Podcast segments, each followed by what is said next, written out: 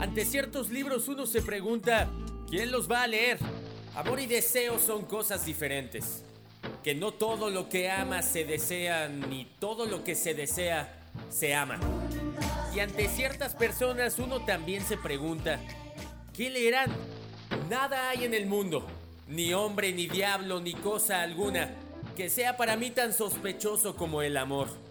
Pues este penetra en el alma más que cualquier otra cosa Nada hay que ocupe y ate más al corazón que el amor. Y al final, los libros y las personas siempre se encuentran. Son mensajes infinitos, pero ¿qué pasa si le damos vida a las letras con música?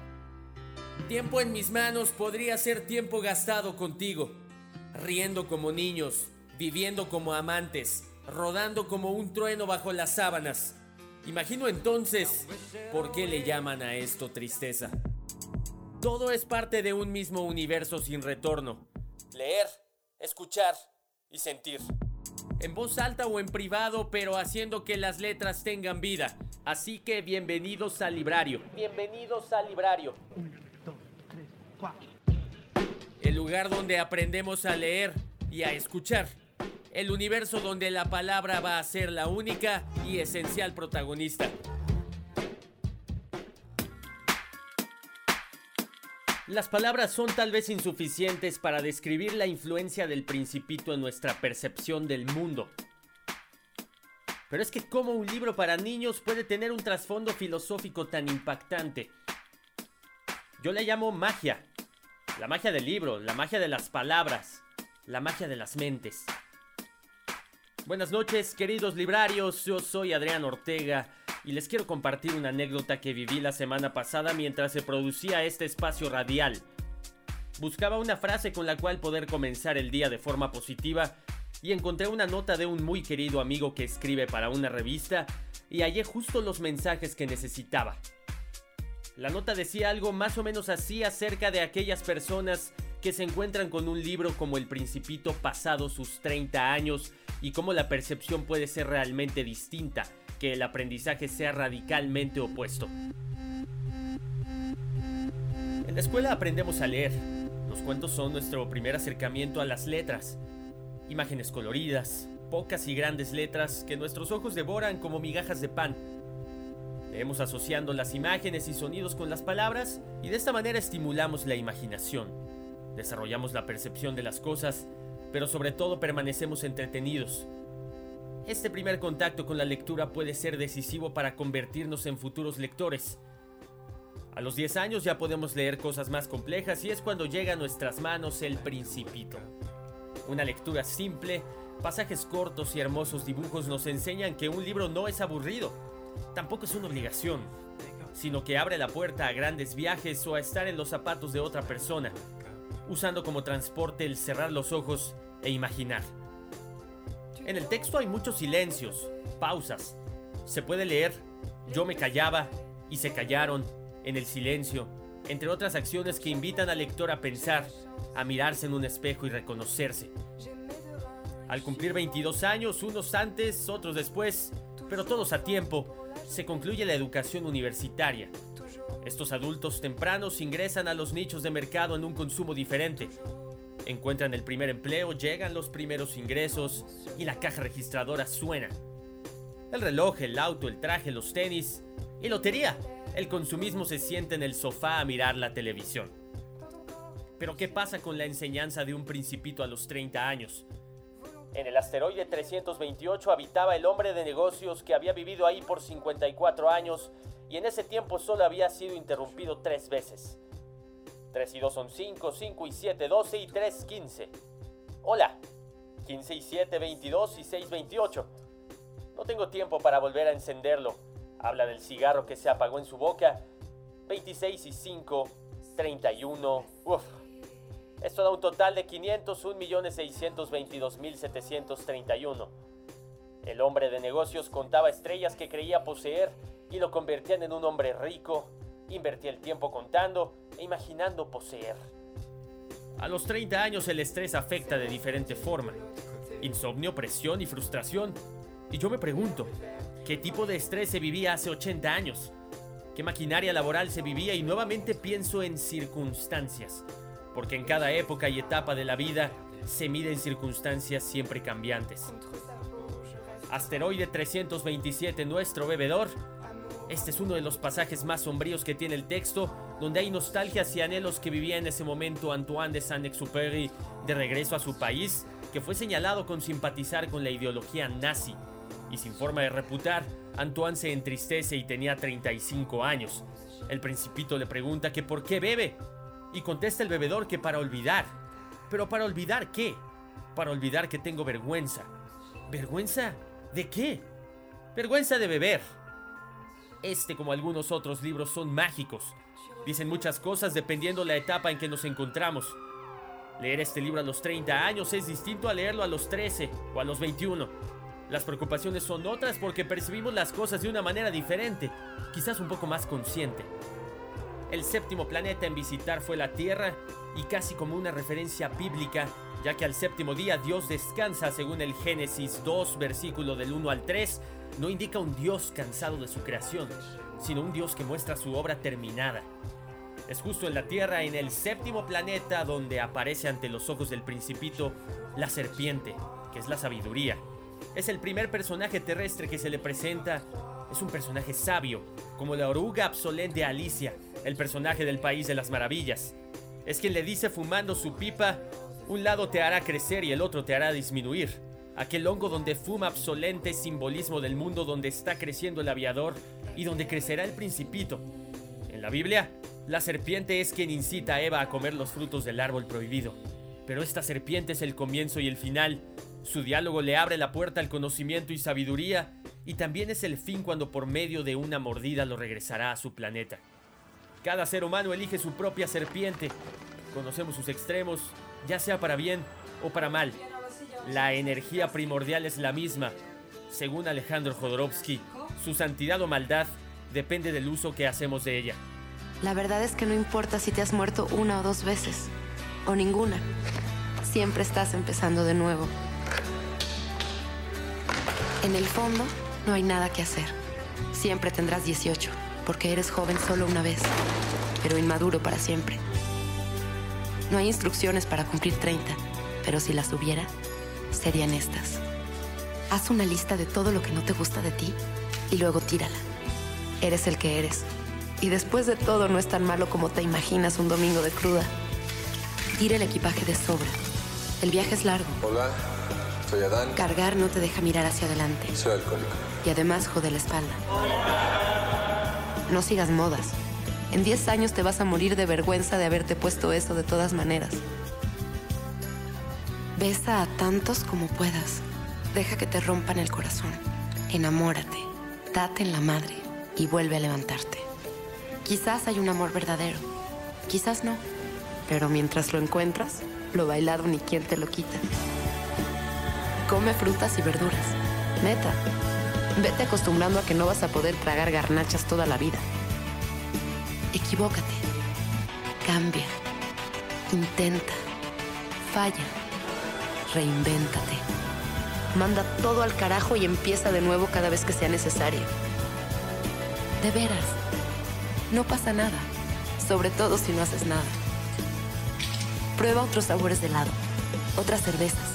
Otras pastas de dientes. Arranca el coche un día y no pares hasta que se acabe la gasolina. Empieza un grupo de rock, ¿por qué no?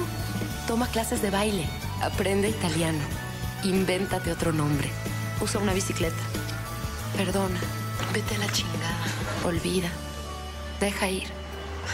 Decide quién es imprescindible. Mientras más grande eres, más difícil es hacer amigos de verdad y más necesitas quien sepa quién eres sin que tengas que explicárselo.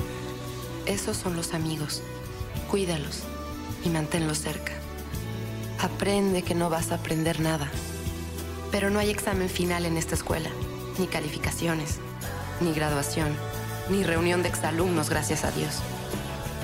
Felices 30, viejo. Bienvenido al resto de tu vida. Pueden continuar la lectura de esta nota que se publicó en la revista Tres Tiempos en el portal de internet. Se titula El Principito después de los 30, escrita por un gran amigo David Gabriel Parra. Sígala Estén al pendiente de lo que hace y por supuesto encontremos el significado que más nos parezca conveniente. Luego de la reflexión que también da una gran película mexicana llamada Efectos Secundarios, en donde a partir de los 30 años la vida empieza a correr de manera distinta, a una velocidad diferente, con circunstancias, situaciones y sabidurías complejas y diferentes, distintas. Así arrancamos Librario de una manera peculiar, particular, compartiendo un mensaje atemporal que puede ser eso que sus cabezas necesitan para agarrar un siguiente impulso. ¿A qué no sé? ¿De qué no sé? ¿Por qué tampoco? Recuerden que todos somos tan fuertes como nuestro siguiente movimiento. Esta noche continuaremos leyendo El Principito, libro que arrancamos la semana pasada en este mismo espacio y que nos llevó al arranque de la aventura de un piloto que tiene un pequeño percance con el motor de su transporte y tiene que dormir a unas cuantas miles de millas del lugar habitado más próximo. Y cuando despierta se encuentra con un pequeñito que le cambia su manera de pensar. Y ese es el Principito. Aquí encontramos lecciones de todo tipo como la sencillez en las preguntas y respuestas y el encontrar, aunque mínima, una explicación a cada cosa que nos sucede. Nuestro protagonista encuentra en el principito ese ser que no piensa como todos los mayores y que en cambio le va dando lecciones poco a poco del sentido de la vida. En eso estamos, concluimos el capítulo 9 la semana anterior y ahora mismo arrancaremos con el décimo que seguro nos dejará muchos más aprendizajes. Recuerden seguir las redes sociales como Facebook Ortega Locutor y Twitter Ortega Goat y comunicarse desde el hashtag El Principito en Librario. Todos los episodios al terminar la emisión de martes están disponibles en el portal de Spotify para que busquen ahí Librario y se encuentren con una, dos, tres las veces que ustedes quieran escucharlo y de ser posible compartirlo. Yo soy Adrián Ortega, bienvenidos al Principito 2019 parte 2, momento en el que ustedes deciden de qué mensaje apropiarse.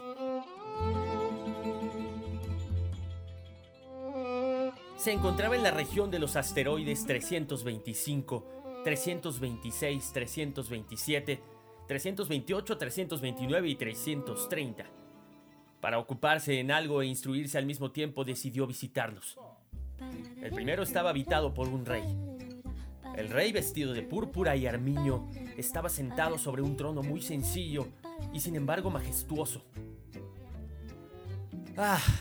exclamó el rey al divisar al principito. Aquí tenemos un súbdito. El principito se preguntó, ¿cómo es posible que me reconozca si nunca me ha visto? Ignoraba que para los reyes el mundo está muy simplificado. Todos los hombres son súbditos. Aproxímate para que te vea mejor, le dijo el rey que estaba orgulloso de ser por fin el rey de alguien. El principito buscó dónde sentarse, pero el planeta estaba ocupado totalmente por el magnífico manto de Armiño. Se quedó pues de pie, pero como estaba cansado bostezó.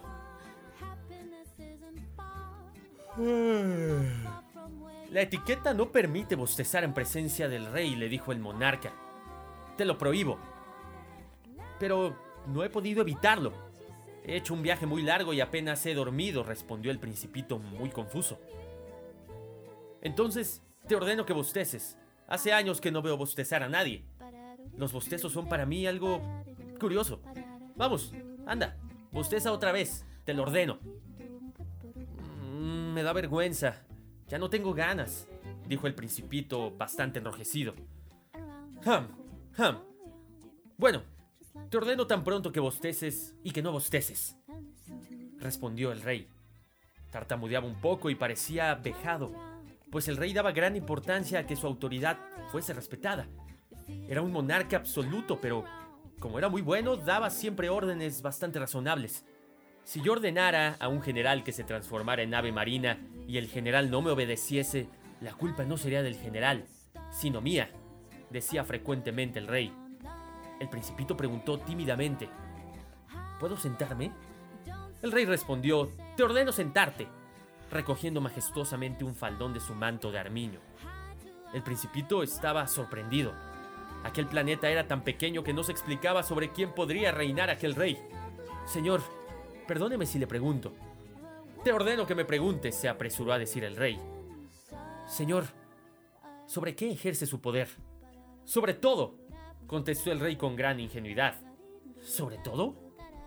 El rey con un gesto sencillo señaló su planeta, los otros planetas y las estrellas. ¿Sobre todo eso? Volvió a preguntar el principito. ¿Sí? Sobre todo eso, respondió el rey. No era solo un monarca absoluto, era además un monarca universal. ¿Y las estrellas le obedecen? Naturalmente, y obedecen enseguida, porque yo no tolero la indisciplina, le dijo el rey. Un poder semejante dejó maravillado al principito. Si él disfrutara de un poder de tal naturaleza, hubiese podido asistir en el mismo día no a 43, sino a 62, a 100 o incluso a 200 puestas de sol, sin tener necesidad de arrastrar su silla. Y como se sentía un poco triste al recordar su pequeño planeta abandonado, se atrevió a solicitar una gracia al rey. Ah, me gustaría ver una puesta de sol. Deme ese gusto. Ordénele al sol que se ponga. Si yo le diera a un general la orden de volar de flor en flor como una mariposa, o de escribir una tragedia, o de transformarse en ave marina y el general no ejecutase la orden recibida, ¿de quién sería la culpa? ¿Mía? ¿O de él? La culpa sería de usted, le dijo el principito con firmeza. Exactamente. Solo hay que pedir a cada uno lo que cada uno puede dar. La autoridad se apoya antes que nada en la razón. Si ordenas a tu pueblo que se tire al mar, el pueblo hará la revolución. Yo tengo derecho a exigir obediencia porque mis órdenes son razonables. Entonces el principito recordó que jamás olvidaba su pregunta una vez que había formulado. Entonces, ¿mi puesta de sol? Tendrás tu puesta de sol. La exigiré. Pero según me dicta mi ciencia gobernante, esperaré a que las condiciones sean favorables. Pero, ¿cuándo será eso? El rey, consultando previamente un enorme calendario, contestó.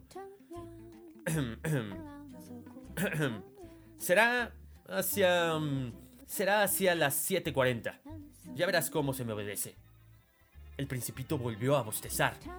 Lamentaba su puesta de sol frustrada y además se estaba aburriendo ya un poco. Ya no tengo nada que hacer aquí, le dijo al rey. Me voy. No, no, no. No partas, no te vayas si te hago ministro le respondió el rey que se sentía muy orgulloso de tener un súbdito. ¿Pero ministro de qué? De justicia. Pero si aquí no hay nadie a quien juzgar. Eso no se sabe. Nunca he recorrido todo mi reino. Estoy muy viejo y el caminar me cansa. Y como no hay sitio para una carroza... Oh, pero yo ya he visto. Allá abajo no hay nadie tampoco, dijo el principito que se inclinó para echar una ojeada al otro lado del planeta. Entonces te juzgarás a ti mismo. Es lo más difícil. Es mucho más difícil juzgarse a sí mismo que juzgar a los otros. Si consigues juzgarte rectamente es que eres un verdadero sabio, respondió el rey. Yo puedo juzgarme a mí mismo en cualquier parte y no tengo necesidad de vivir aquí. Dijo el rey entonces... Creo que en alguna parte del planeta vive una rata vieja. Yo la oigo por las noches. Tú podrás juzgar a esta rata vieja, la condenarás a muerte de vez en cuando, su vida dependería de tu justicia y la indultarás en cada juicio para conservarla, ya que no hay más que una. Pero a mí no me gusta condenar a muerte a nadie. Creo que me voy a marchar mejor, dijo el principito. No, dijo el rey. Pero el principito que habiendo terminado ya sus preparativos no quiso disgustar al viejo monarca y dijo, Si vuestra majestad deseara ser obedecido puntualmente, podría dar una orden razonable Podría ordenarme, por ejemplo, partir antes de un minuto. Me parece que las condiciones son favorables. Como el rey no respondía nada, el principito vaciló primero y con un suspiro emprendió la marcha. Te nombro mi embajador, se apresuró a gritar el rey. Tenía un aspecto de gran autoridad. Las personas mayores son muy extrañas, se decía el principito para sí mismo durante el viaje.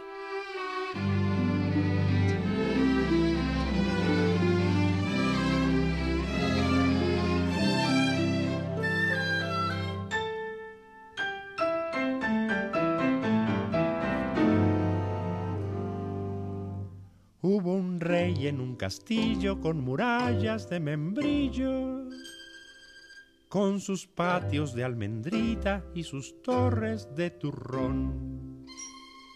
Era el rey de chocolate con nariz de cacahuate.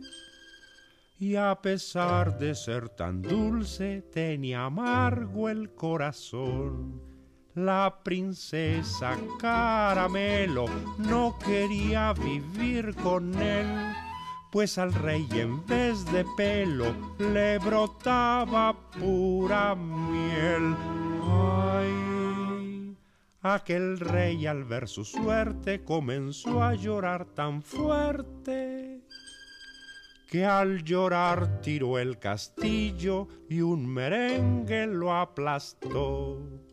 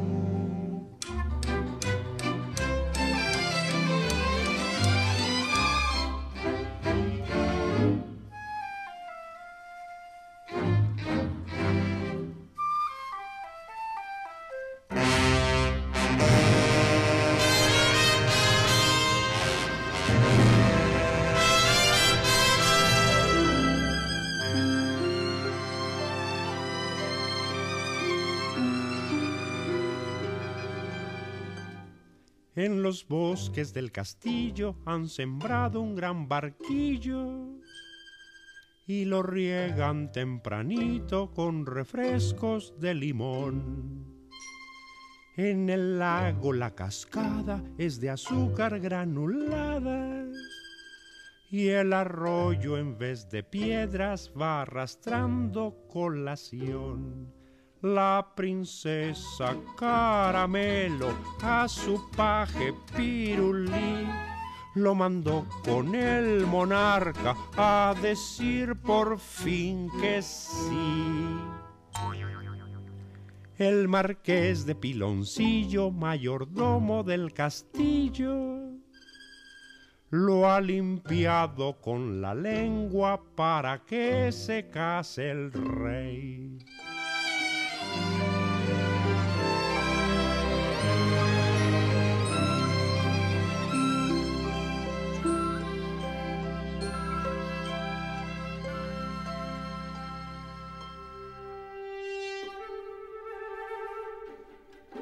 El segundo planeta estaba habitado por un vanidoso. ¡Ah, ja, ja! Un admirador viene a visitarme, gritó el vanidoso al divisar a lo lejos al principito. Para los vanidosos todos los demás hombres son admiradores. Buenos días, dijo el principito. ¿Qué sombrero tan raro tiene? Es para saludar a los que me aclaman, respondió el vanidoso. Desgraciadamente nunca pasa nadie por aquí. ¿Ah, sí? preguntó sin comprender el principito. Golpea tus manos una contra la otra, le aconsejó el vanidoso. El principito aplaudió y el vanidoso le saludó modestamente levantando el sombrero. Esto parece más divertido que la visita al rey, se dijo para sí el principito, que continuó aplaudiendo mientras el vanidoso volvía a saludarle quitándose el sombrero. A los cinco minutos, el principito se cansó con la monotonía de aquel juego, y entonces preguntó, ¿Qué hay que hacer para que el sombrero se caiga? Pero el vanidoso no le oyó. Los vanidosos solo oyen las alabanzas. Oye, tú me admiras mucho, ¿verdad? preguntó el vanidoso al principito. ¿Qué significa admirar? Admirar significa reconocer que yo soy el hombre más bello, el mejor vestido, el más rico y el más inteligente del planeta. Pero tú estás solo en tu planeta. Hazme ese favor, admírame de todas maneras. Bueno, te admiro, dijo el principito encogiéndose de hombros. ¿Pero para qué te sirve? Y el principito se marchó. Decididamente las personas mayores son muy extrañas, se decía para sí el principito durante su viaje.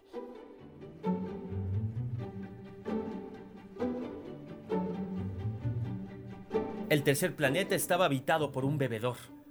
Fue una visita muy corta, pues hundió a Principito en una gran melancolía. ¿Qué haces aquí? Le preguntó el bebedor que estaba sentado en silencio ante un sinnúmero de botellas vacías y otras tantas botellas llenas. Bebo, respondió el bebedor con tono lúgubre. ¿Pero por qué bebes? volvió a preguntar el principito. Para olvidar. ¿Para olvidar qué? Para olvidar que siento vergüenza. ¿Pero vergüenza de qué? Vergüenza de beber. Concluyó el bebedor que se encerró nueva y definitivamente en el silencio. Y el principito, perplejo, se marchó. No hay la menor duda de que las personas mayores son muy extrañas. Seguía diciéndose para sí el principito durante su viaje. Si mis plegarias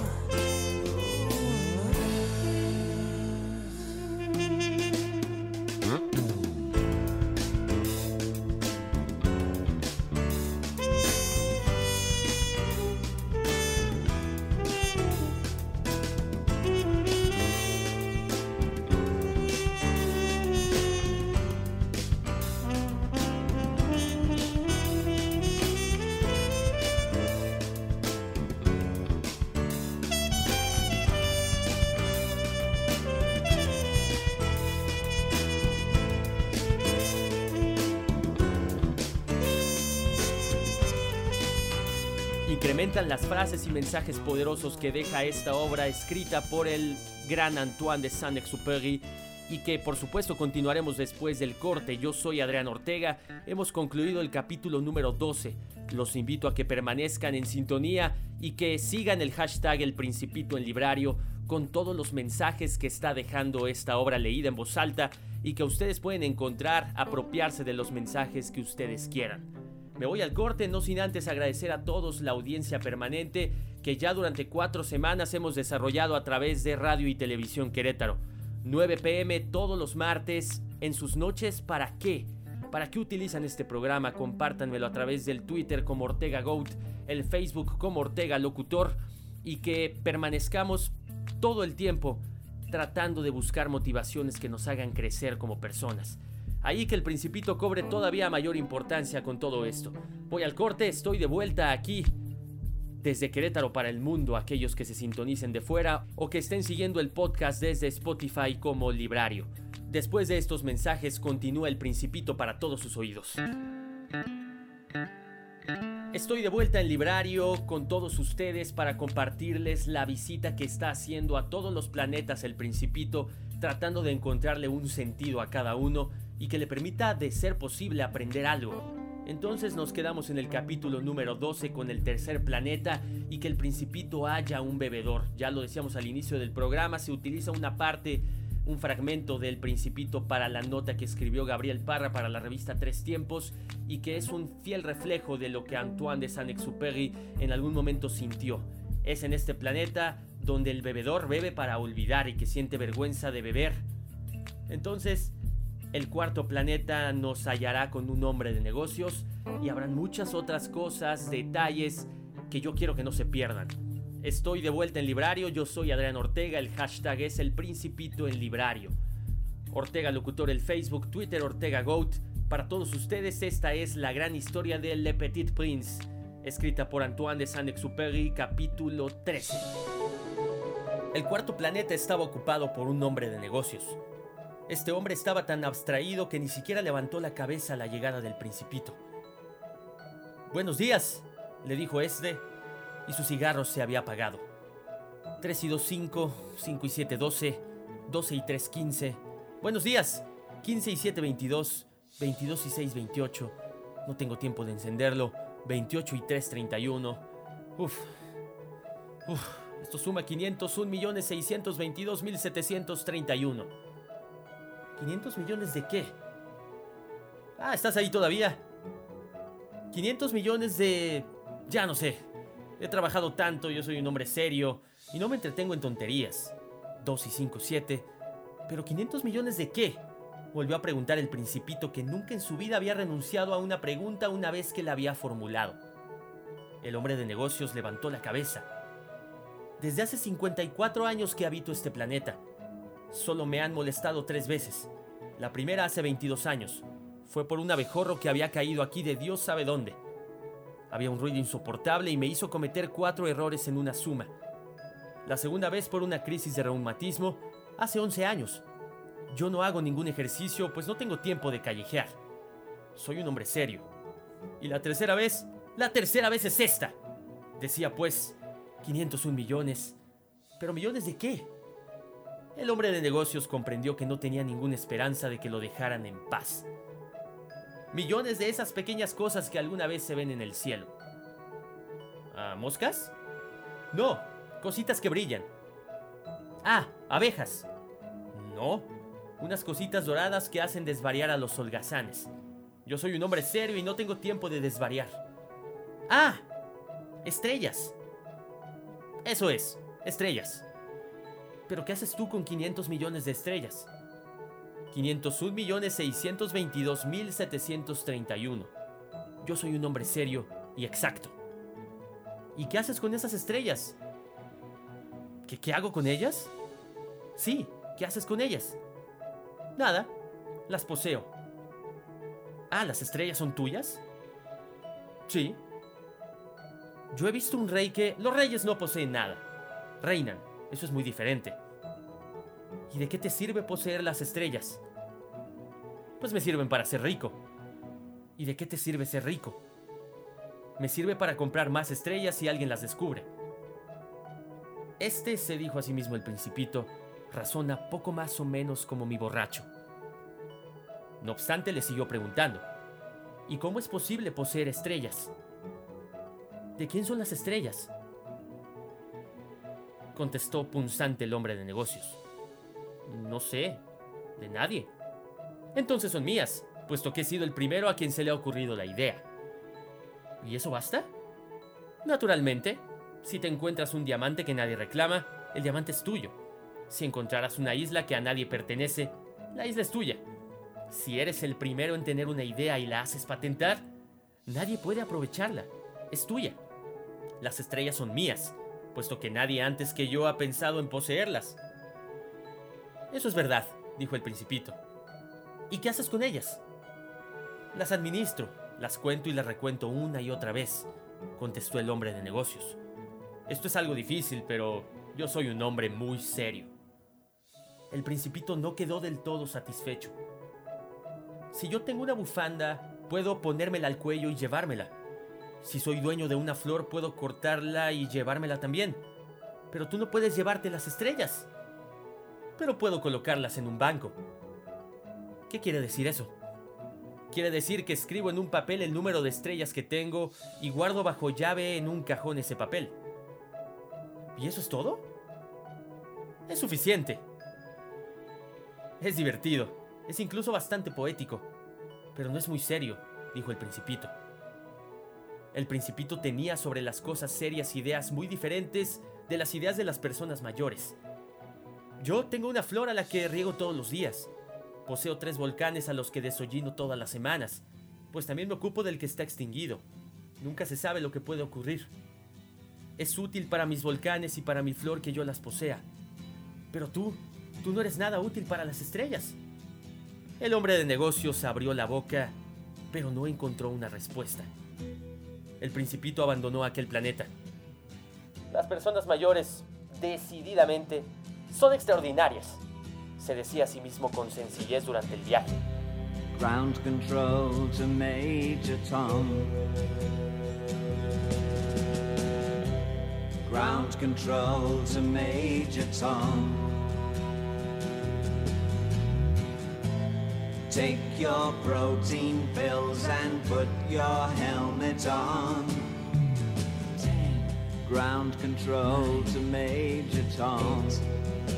Seven, six. Commencing countdown engines on. Three, two.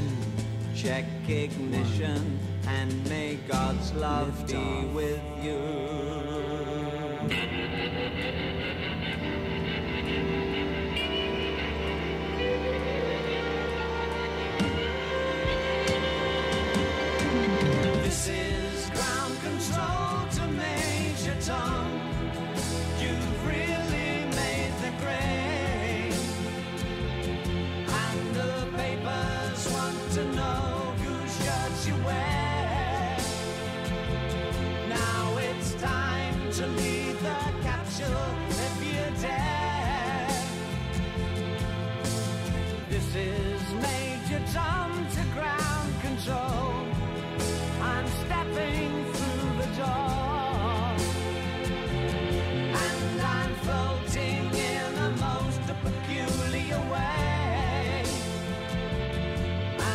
stop.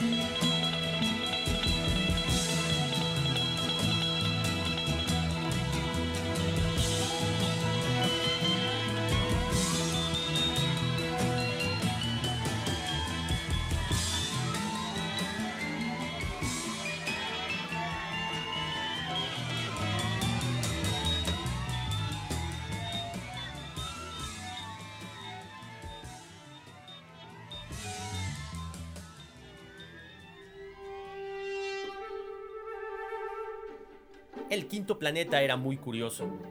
Era el más pequeño de todos, pues apenas cabían en él un farol y el farolero que lo habitaba. El principito no lograba explicarse para qué servirían ahí en el cielo, en un planeta sin casas y sin población, un farol y un farolero. Sin embargo, se dijo a sí mismo, este hombre quizás es absurdo. Sin embargo, es menos absurdo que el rey, que el vanidoso, que el hombre de negocios y el bebedor. Su trabajo al menos tiene sentido. Cuando enciende su farol, es igual que si hiciera nacer una estrella más o una flor, y cuando lo apaga hace dormir a la flor o a la estrella. Es una ocupación muy bonita y, por ser bonita, es verdaderamente útil. Cuando llegó al planeta, saludó respetuosamente al farolero. Buenos días. ¿Por qué acabas de apagar tu farol? Es la consigna. Buenos días, respondió el farolero. ¿Y qué es la consigna? Apagar mi farol. Buenas noches. Y encendió el farol. ¿Y por qué acabas de volver a encenderlo? Es la consigna. Mm, no lo comprendo, dijo el principito. No hay nada que comprender. La consigna es la consigna. Buenos días. Y apagó su farol el farolero. Luego se enjugó la frente con un pañuelo de cuadros rojos. Mi trabajo es algo terrible. En otros tiempos era razonable. Apagaba el farol por la mañana y lo encendía por la tarde. Tenía el resto del día para reposar y el resto de la noche para dormir. ¿Y luego cambiaron la consigna? Ese justamente es el drama, que la consigna no ha cambiado. El planeta gira cada vez más deprisa de año en año y la consigna sigue siendo la misma, dijo el farolero. ¿Y entonces? Como el planeta da ahora una vuelta completa cada minuto, yo no tengo un segundo de reposo. Enciendo y apago una vez por minuto. Ay, eso sí que es raro. Los días solo duran en tu tierra un minuto. Esto no tiene nada de divertido, dijo el farolero. Hace ya un mes que tú y yo estamos hablando. ¿Un mes? Sí, 30 minutos, 30 días. Buenas noches. Y volvió a encender su farol. El principito lo miró y le gustó este farolero que tan fielmente cumplía la consigna. Recordó las puestas de sol que en otro tiempo iba a buscar arrastrando su silla. Y quiso ayudarle a su amigo. ¿Sabes? Yo conozco un medio para que descanses cuando quieras. Yo quiero descansar siempre, dijo el farolero.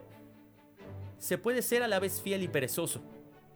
El principito prosiguió diciendo, Tu planeta es tan pequeño que puedes darle la vuelta en tres zancadas. No tienes que hacer más que caminar muy lentamente para quedar siempre al sol. Cuando quieras descansar, caminarás, y el día durará tanto tiempo cuanto quieras. Con eso no adelanto gran cosa, dijo el farolero. Lo que a mí me gusta en la vida es dormir. No es una suerte, dijo el principito. No, no es una suerte. Buenos días, replicó el farolero y apagó su farol. Mientras el principito proseguía su viaje y se iba diciendo para sí, este sería despreciado por los otros, por el rey, por el vanidoso, por el bebedor, por el hombre de negocios, y sin embargo es el único que no me parece ridículo. Quizás porque se ocupa de otra cosa y no de sí mismo. Lanzó un suspiro de pena y continuó diciéndose. "Ah, es el único de quien pude haberme hecho amigo, pero su planeta es demasiado pequeño y no hay lugar para dos. Lo que el principito no se atrevía a confesarse era que la causa por la cual lamentaba no quedarse en ese bendito planeta se debía a las 1440 puestas de sol que podría disfrutar cada 24 horas. El sexto planeta era 10 veces más grande. Estaba habitado por un anciano que escribía grandes libros. ¡Anda! ¡Un explorador! exclamó cuando divisó al principito. Este se sentó sobre la mesa y reposó un poco. ¿Es que había viajado tanto? ¿De dónde vienes tú? le preguntó el anciano. ¿Qué libro es este tan grande? preguntó a su vez el principito. ¿Qué hace usted aquí? Soy geógrafo, dijo el anciano. ¿Y qué es un geógrafo? Es un sabio que sabe dónde están los mares, los ríos, las ciudades, las montañas, los desiertos. Ah, eso es muy interesante. Y es un verdadero oficio, dijo el principito. Dirigió una mirada a su alrededor sobre el planeta del geógrafo. Nunca había visto un planeta tan majestuoso. Es muy hermoso su planeta. ¿Hay océanos aquí? No puedo saberlo, dijo el geógrafo. Ah, ¿y montañas? No puedo saberlo, repitió el geógrafo. ¿Y ciudades? ¿Ríos? ¿Desiertos? Tampoco puedo saberlo. Pero usted es geógrafo. Exactamente. Pero no soy explorador, ni tengo exploradores que me informen. El geógrafo no puede estar de acá para allá contando las ciudades, los ríos, las montañas, los océanos, los desiertos. Es demasiado importante para deambular por ahí. Se queda en su despacho y ahí recibe a todos los exploradores. Les interroga y toma nota de sus informes. Si los informes de alguno de ellos le parecen interesantes, manda a hacer una investigación sobre la moralidad del explorador. ¿Para qué? Un explorador que mintiera sería una catástrofe para los libros de geografía. Y también lo sería un explorador que bebiera demasiado. ¿Pero por qué? preguntó el principito. Porque los borrachos ven doble y el geógrafo pondría dos montañas donde solo habría una. Conozco a alguien, dijo el principito. Ese sí que sería un mal explorador. ¿Es posible? Cuando se está convencido de que la moralidad del explorador es buena, se hace una investigación sobre su descubrimiento. ¿Se va a ver? No, eso sería demasiado complicado. Se exige al explorador que suministre pruebas. Por ejemplo, si se trata del descubrimiento de una gran montaña, se le pide que traiga grandes piedras. Súbitamente el geógrafo se sintió emocionado. Pero tú vienes de muy lejos. Tú eres un explorador. Vas a describirme tu planeta. Y el geógrafo abriendo su registro afiló un lápiz. Y es que los relatos de los exploradores se escriben primero con lápiz. Se espera que el explorador presente sus pruebas para pasarlos a tinta. Interrogó el geógrafo.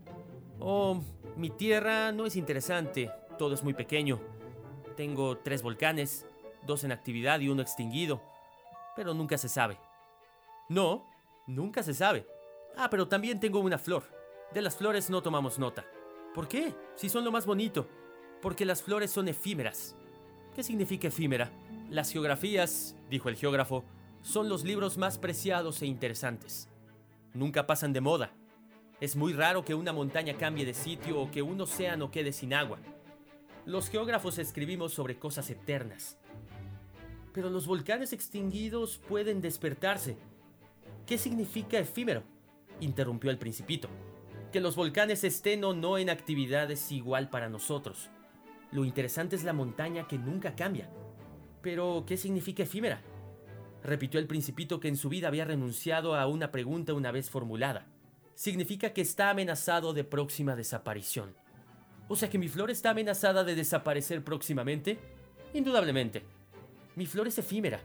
Y no tiene más que cuatro espinas para defenderse contra el mundo. Y la he dejado allá sola en mi casa.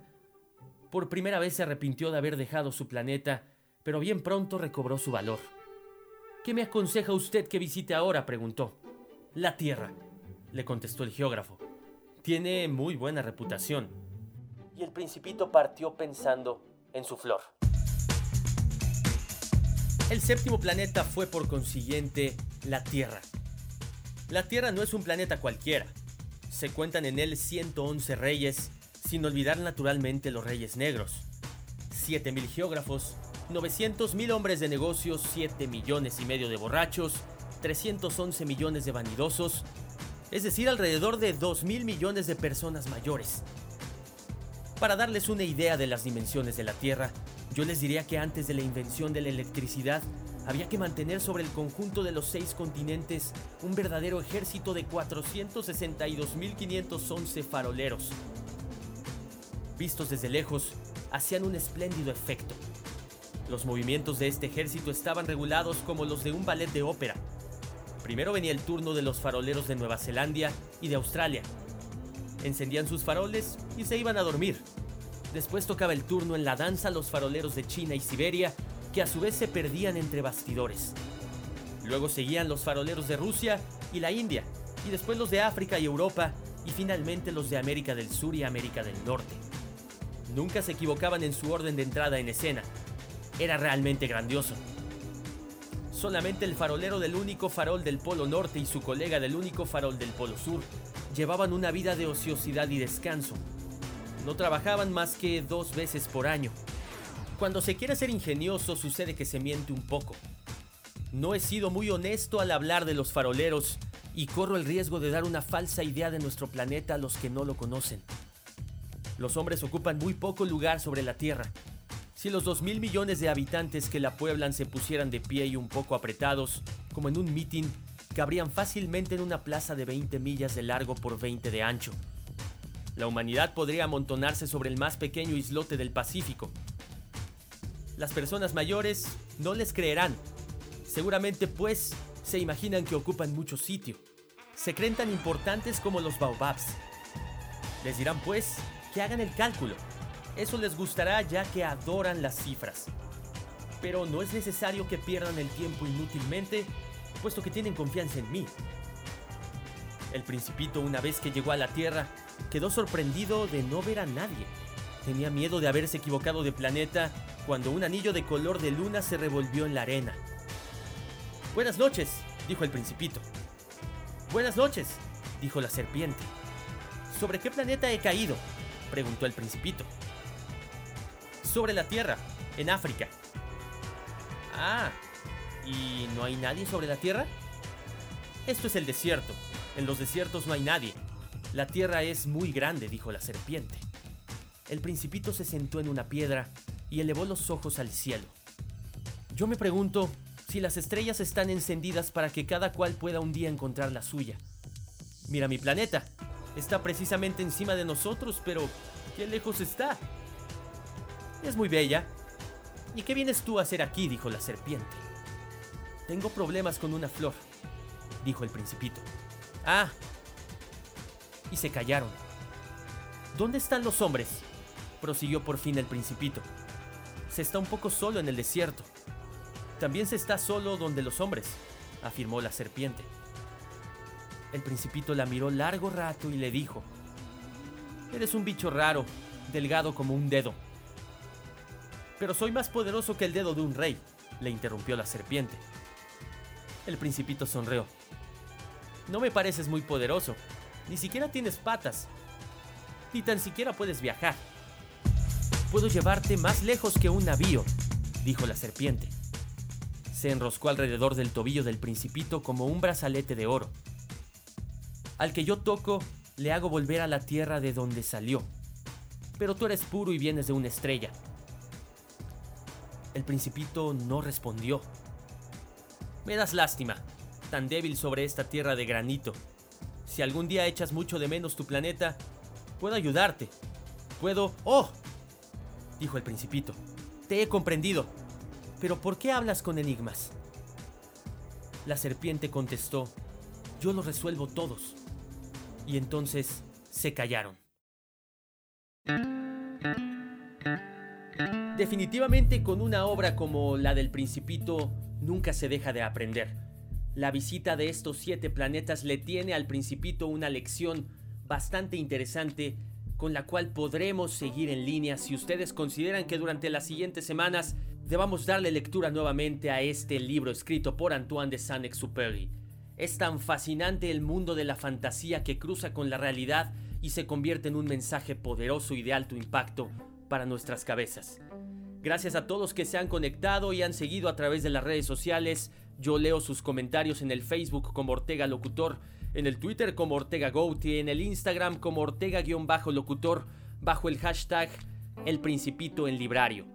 Ustedes son dueños de todo esto que se hace llamar librario, así que les pido que me acompañen durante todos estos días a definir el futuro del programa. Si continuamos, nos hemos quedado en el capítulo 17 y se aventuran muchas historias que realmente nos pueden dejar muchas cosas buenas.